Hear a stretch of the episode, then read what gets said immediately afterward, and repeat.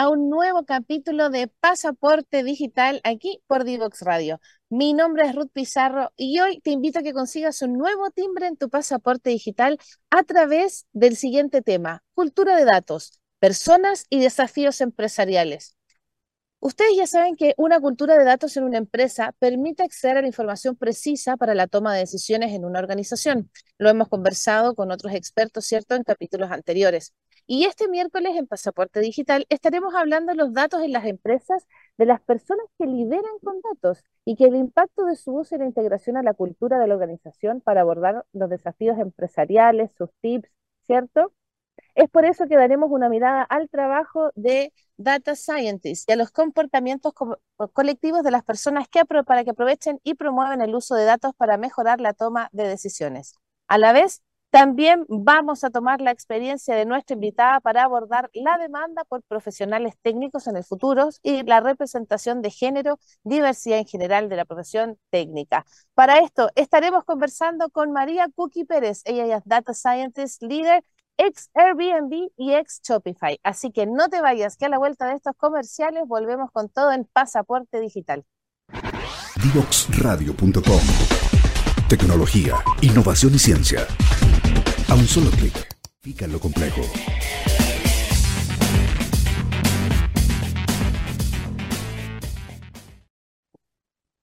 Ya estamos de vuelta en Divox Radio. Si recién te sumas a esta conversación en donde vas a sumar un nuevo sello para tu pasaporte digital, te cuento que nos acompaña María Cookie Pérez. Ella es Data Scientist Leader, ex Airbnb y ex Shopify y por sobre todo mujer emprendedora y recién llegada a Chile viendo el ecosistema. Así que vamos a aprovechar toda su mirada para que hablemos de la cultura de datos, las personas y los desafíos empresariales. Bienvenida, Cookie, a Pasaporte Digital.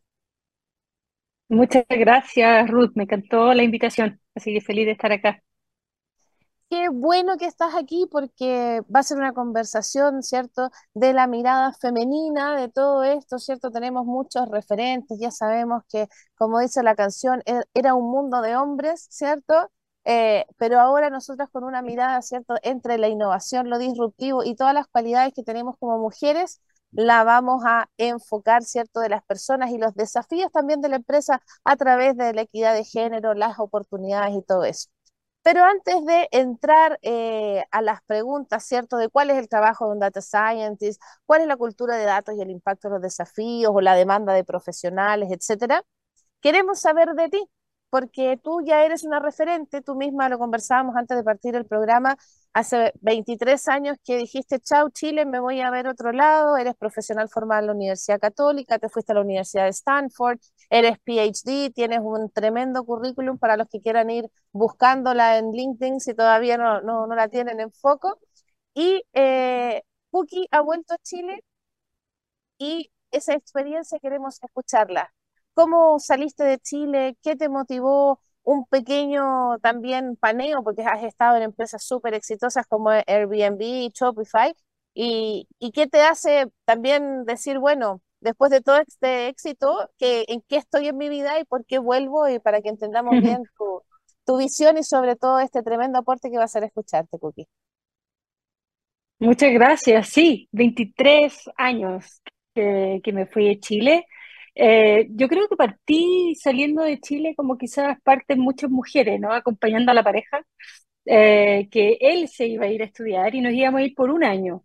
Em, nos fuimos a Estados Unidos, a Stanford en particular, y yo tuve la suerte de encontrar trabajo a los tres meses que había llegado a Stanford a través de un profesor de Stanford. Yo había estudiado economía y ahí empecé como que se, como que no, no era quizás la persona que se queda en la casa esperando, acompañando al marido, eh, y tuve la suerte de ponerme a trabajar muy temprano en Estados Unidos, de aprender el inglés, de, bueno, de todo lo que significa trabajar en esa época. Eh, o sea, hace veintitantos años atrás uno salía a la universidad sin saber mucho de nada, no había internet, bueno, había internet, no soy tan vieja, pero como que no era tan conectada con el mundo de Silicon Valley. Y yo creo que no imaginé y no dimensioné la oportunidad que tenía de que estaba llegando a Silicon Valley. A mí siempre me gustado me gustó la programación, la computación, me gustaba la estadística, la econometría, tenía siempre ese bichito. eh, y si bien había estudiado economía, al final siempre los ramos que más me gustaban eran más aplicados. Yo tuve la suerte de ir a un colegio muy disruptivo en su época que me enseñaron a programar en el colegio. Y llegué a Silicon Valley, que es como la cuna y donde como si uno le pone empeño, como que todo puede florecer. Eh, Estados Unidos tiene muchas críticas, que mucha gente lo critica, pero yo creo que sí es un lugar de la meritocracia. En ese sentido lo viví, a pesar de una mujer latina con un inglés terrible, me contrataron a los tres meses en un instituto de investigación haciendo data analysis, en el fondo, así partí en Estados Unidos. A los años después quise, bueno, el año que se supone que íbamos, obviamente terminaron siendo 23 años, eh, al final yo quise estudiar en Stanford también un doctorado, yo quería ser académica, ese era como mi, un sueño que yo tenía, como imaginaba, no sé, yo creo que lo tenía bien fantaseado en la mente, lo que era ser un profesor. Y fui profesor y a los dos años de ser profesor empecé a sentir una pega súper sola. Eh, estuve tres años en la academia en Seattle, en la Universidad de Washington. Me encantaba enseñar, me encantaba tener alumnos, era un magíster en Public Policy, tenía alumnos de máster y doctorado. Yo era la profe de los métodos, yo enseñaba estadística, métodos, y, pero era súper solitario. Era un mundo también muy, yo era la única mujer, y no solamente era la única mujer, era la única mujer latina, ¿no? Entonces, para cada evento de inclusión, la, a la Cookie Pérez, ¿no? Había que llevar a la Cookie Pérez. Eh, y, y no, no estaba tan contenta, no estaba tan feliz. Me costó mucho dejarlo, porque es como que uno no deja la academia, ¿no? En Estados Unidos, un tenure track, es como, ¿cómo vaya a dejar eso? Hoy en día eso ha cambiado, y yo creo que ha cambiado porque las empresas tecnológicas te abren un, te abren un camino en donde uno no es un fracaso no irse a la academia, al contrario. Y, y tuve la suerte de ir a trabajar por un año a Airbnb, que estaban justo creando una plataforma para hacer experimentación online, lo que se llama el A/B testing. No sé cómo le llaman en español, A/B test o A/B test. Y eso, me abrieron las puertas por un año y terminaron siendo siete. No volví a la academia. Eh, y sí, me- no, no me arrepiento de, de esa decisión. Bueno, ya sabemos que si te invitamos a un proyecto y dices sí por un año, se multiplica y va a ser mucho tiempo de disfrutar de, tu compañía. Claro, porque eso en realidad eh, denota el- la devoción que uno le pone, el cariño, ¿no? Porque esa es la, la diferencia entre hacer las cosas por cumplir y cuando realmente te apasionan los resultados que vas teniendo. Y yo creo que por ahí también, partiendo ya para entrar un poco, ¿cierto? a a- a llevar esto para seguir inspirando a todas las personas que nos están escuchando, porque esta conversación también va a quedar en formato podcast por todas las plataformas en que nosotros estamos presentes. Y es por lo mismo de partamos por la base.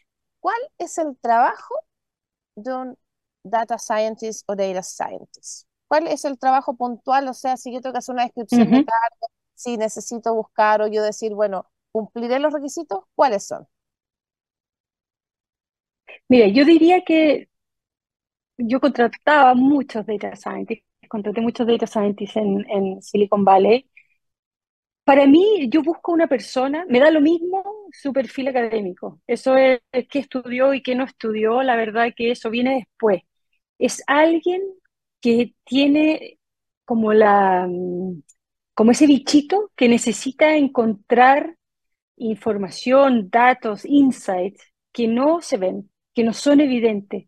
Esa persona que tiene como esa busquilla, como que se queda y es capaz de analizar los datos y encontrar insights.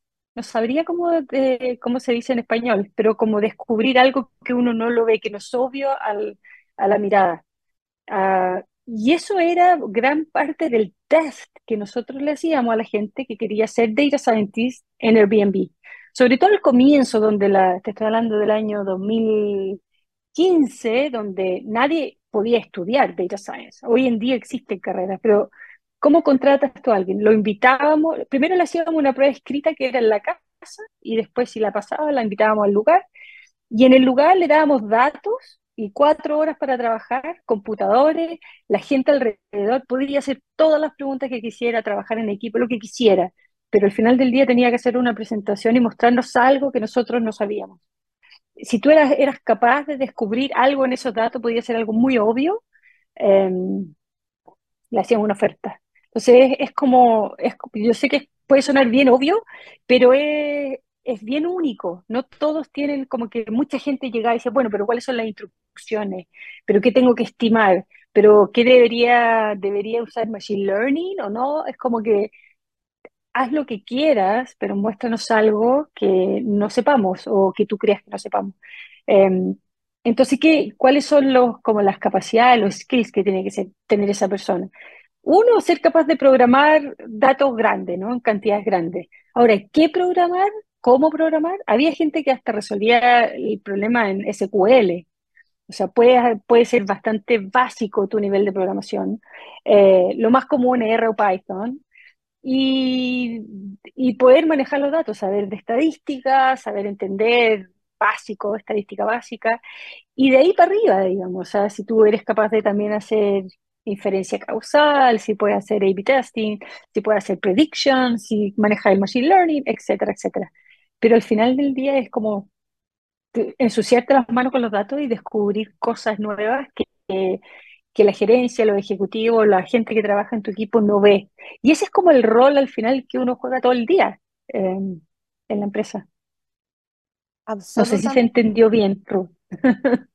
Sí, de todas maneras, y aquí vamos a, ir ordenando porque las ideas, ya sabemos entonces que un data scientist tiene que ser alguien de perfil curioso, no sirve a alguien que, porque hay personas que no tienen perfiles curiosos y prefieren las tareas iterativas, repetitivas y a través de eso ir encontrando tal vez eh, la forma de reducir un proceso o tener otro foco. Acá ya tenemos claro que para este perfil hay que ir más allá es bien innovador, hay que pensar fuera de la caja, o sea, no nos tenemos que quedar con lo establecido.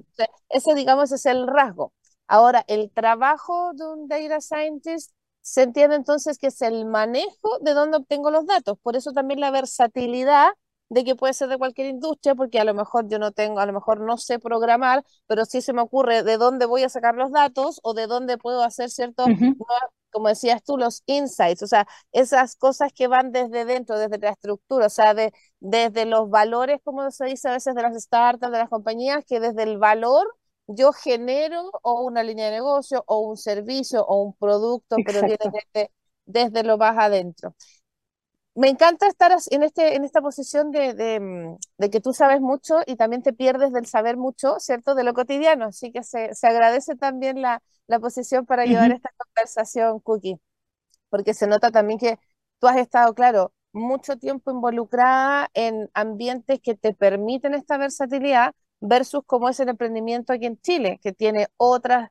eh, otras trabas, otras aristas, el mismo prejuicio de, bueno, si estudio una cosa, solo me tengo que especializar por ese lado y no puedo ir a otro versus todo tu expertise que está diciendo lo contrario, es decir, no, acá es con que sea, que tengas la afinidad para que sigamos. Y en base a eso, volviendo para que tú nos expliques, según tú, la cultura de datos, ¿cómo impacta en los desafíos empresariales?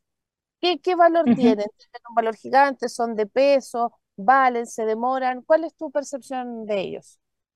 Em, mi percepción en el sentido de si tú me dices cuál es el, el North Star, donde uno debería ir, toda empresa, todo emprendimiento siempre debería pensar en los datos como una ventaja competitiva de su negocio, del cual sea. Siempre pensar que los datos que tú tienes o que colectas o que no estás colectando y podrías tienen que ser una ventaja competitiva. ¿Qué significa eso? Yo creo que muchas veces yo escucho sobre en Chile y allá también, eh, fuera de Silicon Valley, ¿no? Que, no, si yo tengo datos, si tenemos datos, si usamos datos, ok, ¿cómo usan los datos? No, mira, todos los lunes nos juntamos y tenemos un reporte, ¿no? mucho se utiliza como mirar hacia atrás eh, cuando los datos cumplen un rol de un reporte, un informe, y tú estás mirando, tú usas los datos para informar el pasado. Si eso es lo que estás usando los datos, yo digo, ese, ese valor de los datos es mínimo, ¿no? Porque te está mostrando qué hiciste, qué mal, qué cosa hiciste mal, etc. Ahora, hay gente que mira para atrás, pero también hace forecasting, como que predice dónde debería estar hoy, y es capaz de decir, bueno, en realidad no estoy donde debería haber estado. Un poquito más de datos. Pero imagínate tú que una empresa utilizara datos para decir cuáles son los lugares, las siguientes líneas de negocio que debería abrir, cómo optimizar el trabajo, cómo hacerlo más eficiente, cuáles son las áreas del negocio que están absolutamente desaprovechadas. Ahí el data scientist está mirando para adelante. Entonces es como, es casi como darse vuelta y decir, ok, y si uno está mirando hacia adelante con los datos, a mi parecer es ilimitado, es ilimitado el valor que pueden agregar los datos. Y, es como, ¿cómo lograr que una empresa cambie esa, esa manera de pensar y cómo ven los datos, sobre todo a nivel más gerencial? Eh, porque al final del día es casi como que tú estás diciendo, mire, yo creo que en esta empresa los datos en el fondo sean más importantes que la intuición empresarial. En Chile eso es muy fuerte, ¿no? Como el dueño o el jefe que ha estado ahí toda la vida tiene una intuición. No, esto no, no tienen la intuición de este negocio. Es como, ¿qué significa eso? ¿No? Silicon Valley sería, show me the data. Y ahí me puedes estar hablando de intuición. Entonces, un, un cambio cultural puede ser un cambio cultural bastante grande. Sin dudas, porque Además, tenemos que entender, tal como dices tú, son culturas de empresas que van creciendo. Las empresas más grandes de Chile son de familias que forjaron su emprendimiento, que trascendieron, ¿cierto? Que algunos recibieron capitales, otras por sí solas, pero en el fondo lo que dices tú es el cambio de paradigma, sobre todo porque nosotros somos una sociedad que parte de la desconfianza y en Silicon Valley es al contrario, o sea, si yo confío en tus datos, ¿cierto? Si tus datos son confiables, listo, dale, ahí está, me vas a volver con datos a, decir lo mismo. Y qué lindo mm, como planteas también el tema de los reportes, porque aquí en Chile todavía hay mucha cultura eh, de reunión, el, el, reunionismo, de reuniones, uno puede tener muchas reuniones, son dinámicas, te van dejando durante el día, pero las que son iterativas, las que tienen esto también es súper importante y este es un llamado para todas las personas que están diciendo, bueno, ¿cómo implemento, cómo mejoro, qué es lo que hago? Bueno, aquí hay un super, una súper herramienta que pueden seguir entonces. Si de hecho ponen en LinkedIn em, María Cookie Pérez, aparece al tiro ella, así que la pueden seguir para también para seguir avanzando. Bueno, este primer bloque se pasó volando, nos queda menos de un minutito para irnos a la segunda pausa comercial. Y vamos a dejar entonces planteadas las siguientes preguntas. ¿Cuál es la demanda por profesionales técnicos en el futuro? ¿El data science llegó para quedarse? ¿Lo vamos a ver en los colegios? Eh, ¿Cómo viene la representación de género y la diversidad general, ¿cierto?, de esta profesión técnica. A la vuelta de estos comerciales vamos a seguir conversando con Cookie Pérez respecto a la cultura de datos, personas y desafíos empresariales aquí en Pasaporte Digital por Divox Radio. Así que no te vayas, que ya volvemos después de esta breve pausa comercial. Divoxradio.com Codiseñando el futuro.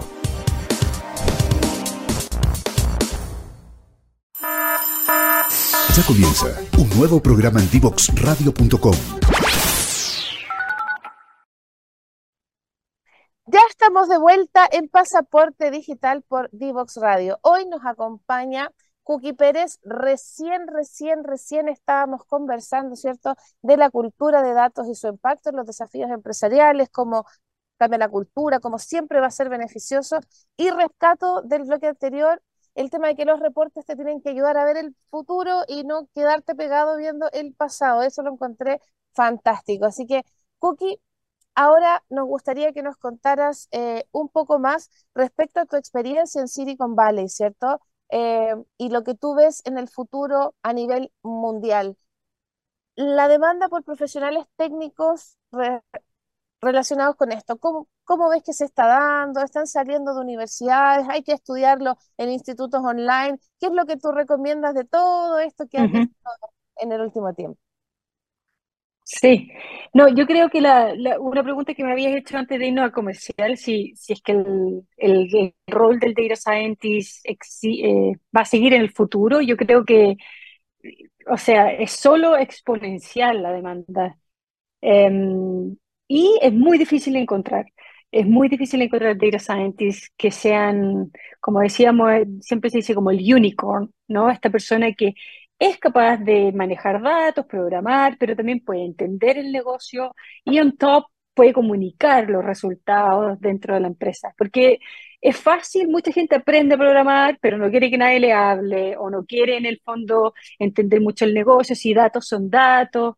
Para mí siempre como el, data scientist que es bien como redondito, eh, va a ser alguien que es capaz de entender el negocio y es capaz de comunicar los resultados. Eso es como lo básico. Hoy en día, eh, yo diría que las exigencias para un data scientist eh, están cada vez más altas. ¿Por qué? Porque existen eh, algunos magíster en algunas universidades, en Estados Unidos obviamente muchas, en Chile ya está surgiendo, creo que la Chile, no, la Católica va a sacar uno a través de, en, en ingeniería civil. Eh, a mí en Chile me sorprende que la carrera de Data Scientist está un poco dominada por los ingenieros, viene como de la ingeniería. Yo en, en Silicon Valley yo diría que es bastante dominada por economistas. Y eso es algo eh, bastante... I found this on the web for Me habló, me habló Siri por el lado. Eh, es algo bastante distinto. Eh, que el economista yo creo que entró mucho en los marketplaces, porque sabía, nada, sabía optimizar en el fondo un mercado, etc.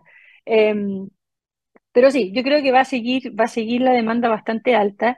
Y lo que decía que hoy en día la exigencia quizás se ha ampliado para un data scientist, tiene que ser también entender mucho de lo que se dice como el backend, ¿no? Como, como un data engineer que existe. Eh, existe un rol en Silicon Valley en algunas empresas, en Netflix, que se llama un analytical engineer, que es una mezcla entre un data analyst y un data engineer, que se sienta como ahí, como en el medio. Pero hoy en día, más y más, los data scientists en mi última empresa en Shopify tenían ellos que hacer los pipelines de la información, meterse de lleno en el fondo en el almacenamiento, limpiar los datos. Eso no siempre es lo que a uno más le interesa. Hay obviamente gente con más o menos gustos por eso, pero eso existe. Y todo el camino hacia adelante hasta llegar a la inteligencia artificial. Eh, ahora, hoy en día es mucho más fácil tirar un modelo a producción, existen muchas más herramientas, ya no hay que programar en cinco lenguajes distintos, existe mucha más ayuda. Y yo encuentro con ChatGPT, GPT, no sé cómo le dicen en Chile, pero con este chatbot que salió ahora de OpenAI, siento que la, la pega de un data scientist se hizo más fácil, lo cual implica que va a ser, vas a tener que trabajar incluso más para poder diferenciarte del resto. Em, competir en el fondo. Tal cual. Y también entender que esa competencia no va por el procesamiento de los datos, sino que es de cómo aplicamos las soluciones con los datos que tenemos, porque siempre también está esa dicotomía de pensar que la automatización o que si alguien o que se va a venir un robot a hacer un trabajo, o sea, me voy a quedar sin trabajo. No, por el contrario, el tiempo es un un, desperdicio, ¿cierto?, de tiempo que ahora vas a optimizar y esto es porque al final también el mensaje siempre es importante que los humanos somos irreemplazables porque tenemos esa sensibilidad, ¿cierto? La inteligencia artificial está haciendo cuentos, cuadros, de todo, pero la sensibilidad humana todavía es necesaria, así que eh, en esa parte yo eh, quisiera llevarte por la pregunta de cómo es la representación de nuestro género femenino, ¿cierto? En, este mundo, por lo que contabas tú, ¿cierto? Ya tenemos esta disparidad y que en, en, Estados Unidos están los economistas más ligados al tema y aquí en Chile qué divertido que bueno, en Chile por lo general la, ingeniería siempre lidera todos esos temas más de startup y todos esos, e, esos ecosistemas. Eh, y respecto a eso, ¿cómo eh, la representación de género y cómo es la diversidad general en, las profesiones técnicas, o sea, eh, este sesgo, nos contabas hace un ratito que tú veías que era solamente más por el criterio de la persona, pero tú crees que igual siempre va a tener que tener una formación específica o es algo que puede llegar a ser empírico, como a lo mejor un diseñador que, cuántos chiquillos que no empiezan a ver cosas en YouTube y después bajan programas y hacen cosas fabulosas. Entonces, ¿es compatible eso o el data scientist tiene que tener una profesión técnica, una base. Te hice varias preguntas en una, profe. Sí. te vamos para hilarla. No, pero todas bajo, sí, todas bajo la, el umbrella, el, el paraguas, digamos, de la, de la diversidad de la profesión. Yo, cuando comencé en Data Science, el, ya te estoy hablando que atroz, ya suena como las viejas, eh, hace 10 años atrás, muy poca representación de género, muy poca representación también de, de, raza, que se dice en Estados Unidos, ¿no? Que vendría siendo un poco representación de clase. ¿Qué significa eso? Pocos latinos, pocos African Americans, en el fondo muy dominado con blancos y asiáticos, y hombres. Em, cuando yo llegué al Airbnb éramos como alrededor de 20% mujeres, pero un equipo chiquitito, éramos 25, lo cual significa que habían 3, 4 mujeres, muy poco. Ahora, yo venía de la academia, lo cual era un 5% de mujeres. Entonces también fue como, wow, hay muchas más mujeres, hay cuatro. Eh, pero eso fue un, un, objetivo que nos planteamos como Data Scientists en Airbnb de cómo podemos en el fondo mejorar la, la representación femenina. No voy a dar la lata de cómo lo hicimos, pero que sí, en cuatro años llegamos a 50 y 50. Eh, Ah, y Airbnb era perdón, conocido. perdón que la interrumpa, pero no nos va a contar cómo, pero díganos un par de No te, tips, o lo que, es que lo que por, pasa, lo lo que pasa es que muy fácil.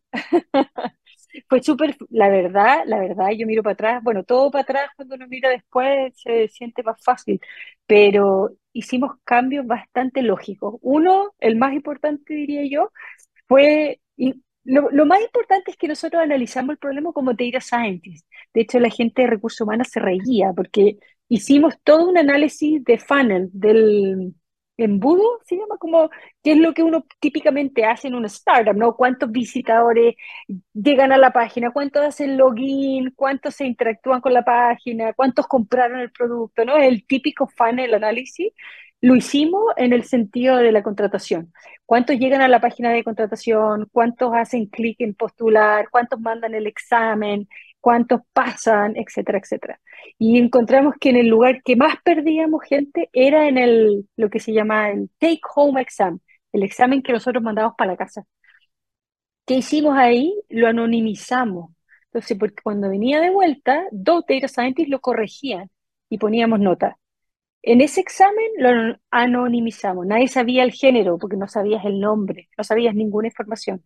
Eso como que triplicó la aprobación de mujeres.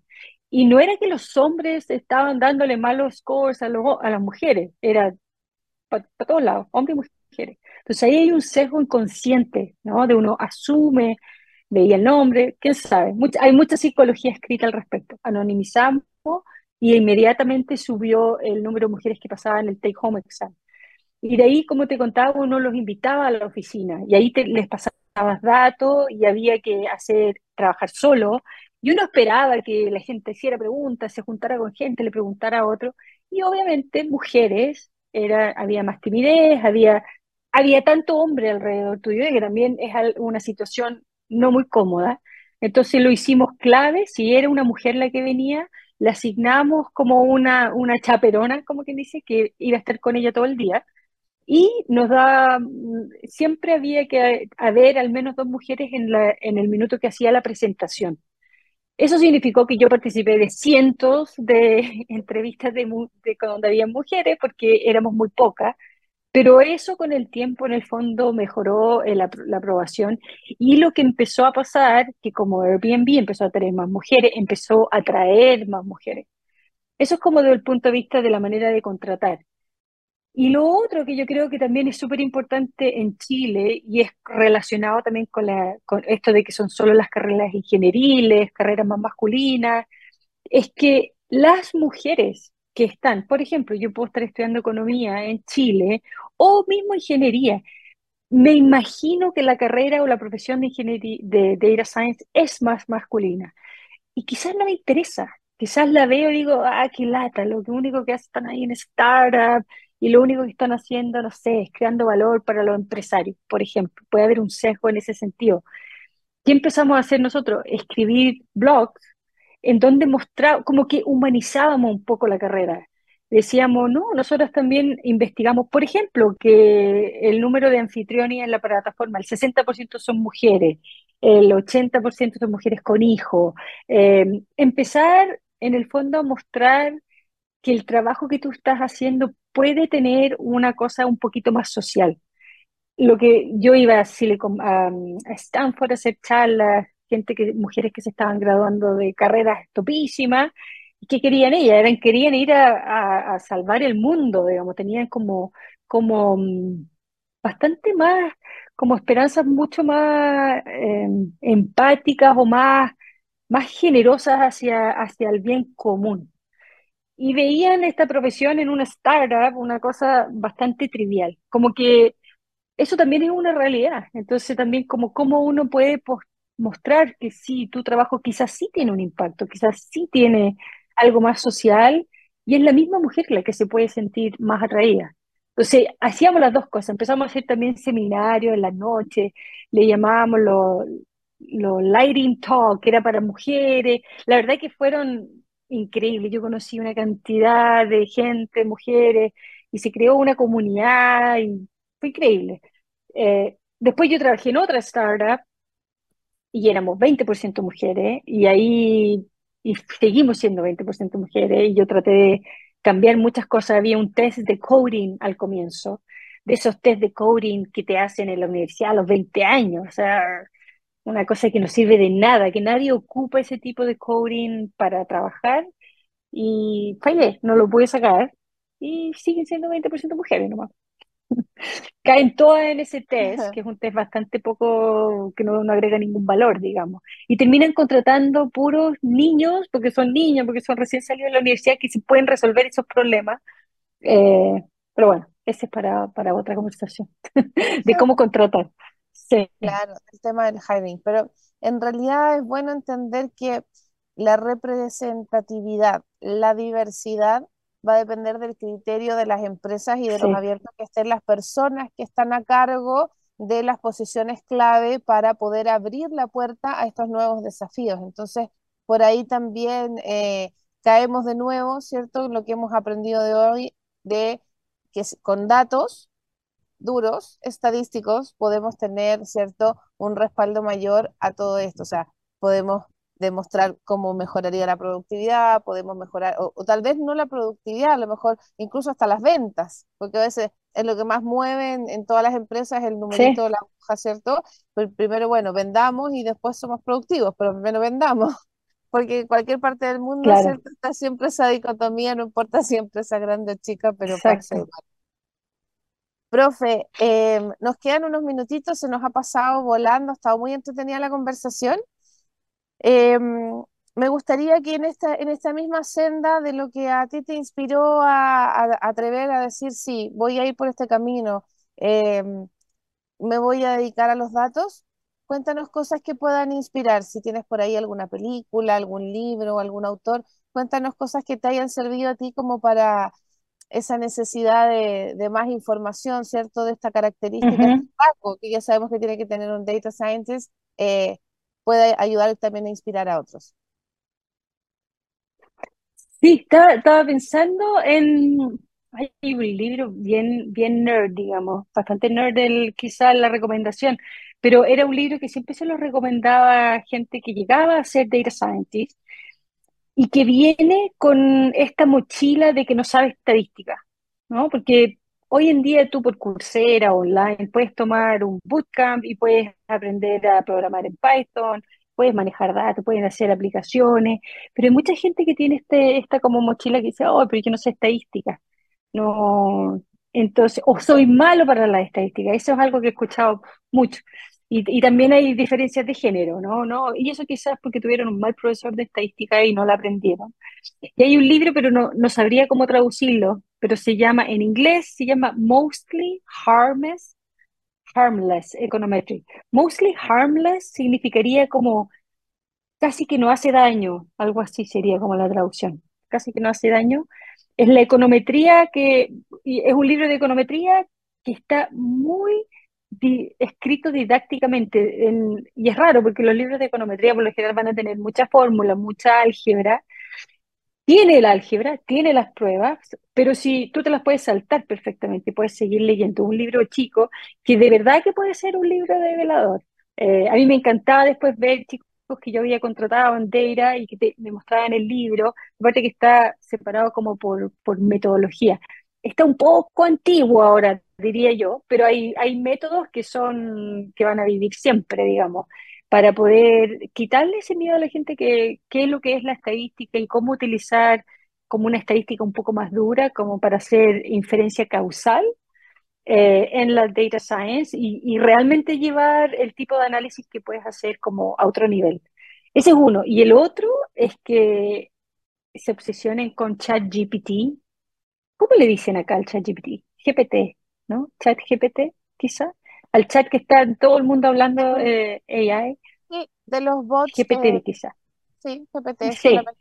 El, lo que descubrí el, hace poco, la diferencia que es cuando tú, como es un modelo de lenguaje, si yo le digo, ponte tú, recomiéndame un, los museos donde ir en Santiago, te va a tirar la lista de museos. Pero en cambio, si yo le digo, quiero que pretendas, eres un guía turístico, experto en recomendar arte postmoderno, por ejemplo. Ahora recomiéndame dónde ir en Santiago. Y blow, así increíble la diferencia de respuesta que te puede dar.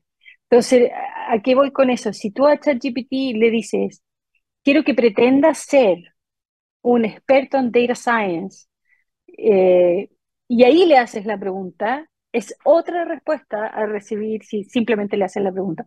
Quiero que pretendas ser un experto en conducir entrevistas online de tecnología, por ejemplo. Dame una pauta, whatever. Si tú le dices, quiero que pretendas ser, eh, es otro nivel. Y yo creo que estamos recién empezando a descubrir lo que puede hacer esta robot. Pero he perdido harto tiempo haciendo eso. Es que es muy entretenido porque tal como dices tú, profe, es parte de lo que estamos empezando a ver de todo lo que podemos aplicar la inteligencia artificial, porque la tecnología, cierto que lo hemos escuchado en, en, en distintos contextos, es un arma para bien, ¿cierto? Es algo que queremos utilizar para la mejora de la calidad, la mejora, la precisión, ¿cierto? De los datos, de lo que estamos haciendo, de, de sobre todo es una mejora continua aplicada eh, en números y no en intuiciones, por más de que a veces las intuiciones también tienen eh, razón o no, con, lo, con la base de datos siempre vamos a, a tener un, una mirada en común, algo, una ABC. Profe, nos quedan, ah, nos quedan tres minutitos para irnos y tengo tantas cosas que preguntarte. Así que vamos a, a utilizar el tiempo. Em, las personas que se quieran poner, eh, que se quieran poner en contacto contigo, ¿cómo te buscan? ¿Por LinkedIn? ¿Tienes algún correo que nos puedas compartir para que te puedan escribir los que estén interesados en conversar contigo? Sí, por la verdad que LinkedIn está, y ahí está mi, si se conectan conmigo, eh, ahí pueden ver mi email también, o me pueden eh, mandar un mensaje por LinkedIn. En LinkedIn, mi, mi es mi, como el, el, nombre, pero es, como dijiste tú, si busca María Cookie Pérez va, va a aparecer. Eh, Instagram, soy Cookie. En Twitter soy Cookie Pérez. eh, mi email no lo doy porque me... Sí, Twitter también. El único que no estoy, que ya no estoy es Facebook, pero todos los demás. Y bueno, tampoco estoy en TikTok, pero sí, Instagram y es lo que y Twitter y LinkedIn. Eso Perfecto. Ahí tenemos todas las plataformas por las que puedes estar en contacto con esta tremenda, tremenda exponente, ¿cierto?, de, cómo aplicar eh, data scientists en empresas, en proyectos, en startups, y sin duda yo creo que hasta en su vida personal para planificar ella también tiene sus formas y metodología, así que no me cabe la menor duda. Así que, em, Cookie, me encantó poder conocerte, poder conectar contigo te vamos a dejar invitadas también a todos los webinars que vamos a hacer de pasaporte digital, eh, todo lo que estemos haciendo este año. Así que para cerrar, el micrófono todo tuyo para que tengas este minutito de, de cierre para toda la gente que nos escuchó y nos acompañó hoy en Pasaporte Digital. Sí, muchas gracias, Ruth. Me encantó la invitación yo creo que quizás unas palabras de aliento. Yo cada vez que hago una charla o una clase o un, programa de radio y doy mis datos para que me contacten. Hago mi propio data analysis y yo diría que el 80-90% siempre son hombres los que se conectan. Y así que si tú eres una mujer que está escuchando, hazlo, no tengas vergüenza, está bien si no te conozco, contáctame, yo feliz de ayudar en lo que sea, aunque no hay pregunta que no sea una pregunta interesante para mí, así que siempre trato de dar ese empujón, pero a ver que algún día quiero llegar al 50-50. Vamos por esa mitad y vamos por eso. Aquí la idea también, este espacio que es, eh, que colabora y es especial por Talento Digital, ¿cierto? Para Chile también buscamos eso, equidad, ¿cierto? Y que las mujeres tengamos más oportunidades en el mundo de la tecnología y sobre todo en la ciencia de datos. Así que gracias, Cookie Pérez, por acompañarnos y ustedes no se vayan porque nos queda el último bloque aquí en Pasaporte Digital. Ya volvemos. Divoxradio.com Tecnología, innovación y ciencia. A un solo clic. Divoxradio.com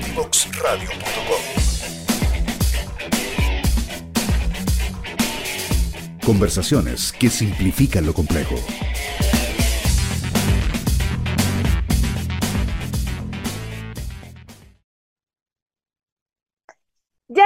De vuelta en esta última patita que queda de pasaporte digital, en donde como ya es costumbre, hacemos un resumen, ¿cierto?, de lo que aprendimos hoy, de la relevancia, ¿cierto?, de tener un profesional de ciencia de datos, lo que puede aportar siempre en tu negocio, que te va a servir, ¿cierto?, para tener una nueva perspectiva y sobre todo porque está la industria luchando por la equidad de género, para que haya más oportunidades para las mujeres, ¿cierto? Y para que tengamos diversidad también laboral.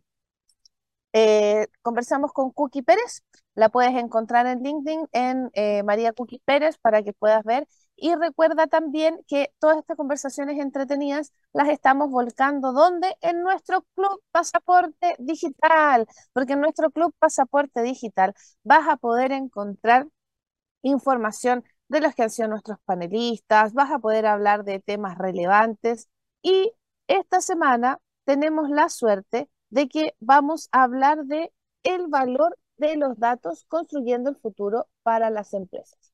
¿Quién nos va a acompañar? Claudia Ramos y Christopher Pope, porque vamos a hablar, ¿cierto?, eh, respecto a cómo los datos, eh, cómo los generamos, cómo los almacenamos, cuándo los datos son fidedignos, cuándo no, y un montón de cosas más. Y este webinar recuerda que es gratuito para los miembros del Club Pasaporte Digital, pero además los estamos haciendo, después los transmitimos por nuestra radio para los que no pueden eh, asistir. Y este jueves 19 de enero a las 10 de la mañana, eh, dentro de los participantes vamos a comentar, o sea, vamos a regalar el libro Data Head. Y la semana pasada eh, tuvimos un ganador del libro, que era el libro Becoming a Digital Marketer, y la persona que participó activamente en el webinar anterior es José Díaz. Así que de la producción, José, te van a contactar por correo electrónico para hacer llegar tu libro. Y recuerda, ¿te gustó el capítulo? ¿Lo quieres comentar? ¿Quieres volver a escuchar lo que estamos hablando o simplemente recomendarlo? Nos puedes encontrar en todas las plataformas desde Spotify, SoundCloud, YouTube, Twitter, Instagram, Facebook y LinkedIn. Gracias por acompañarnos y por conseguir un nuevo sello para tu pasaporte digital. Mi nombre es Ruth Pizarro y te espero el próximo miércoles a las 5 de la tarde para un nuevo capítulo en donde juntos aprenderemos mucho más. Un besito y que termines bien la tarde. Chau, chau.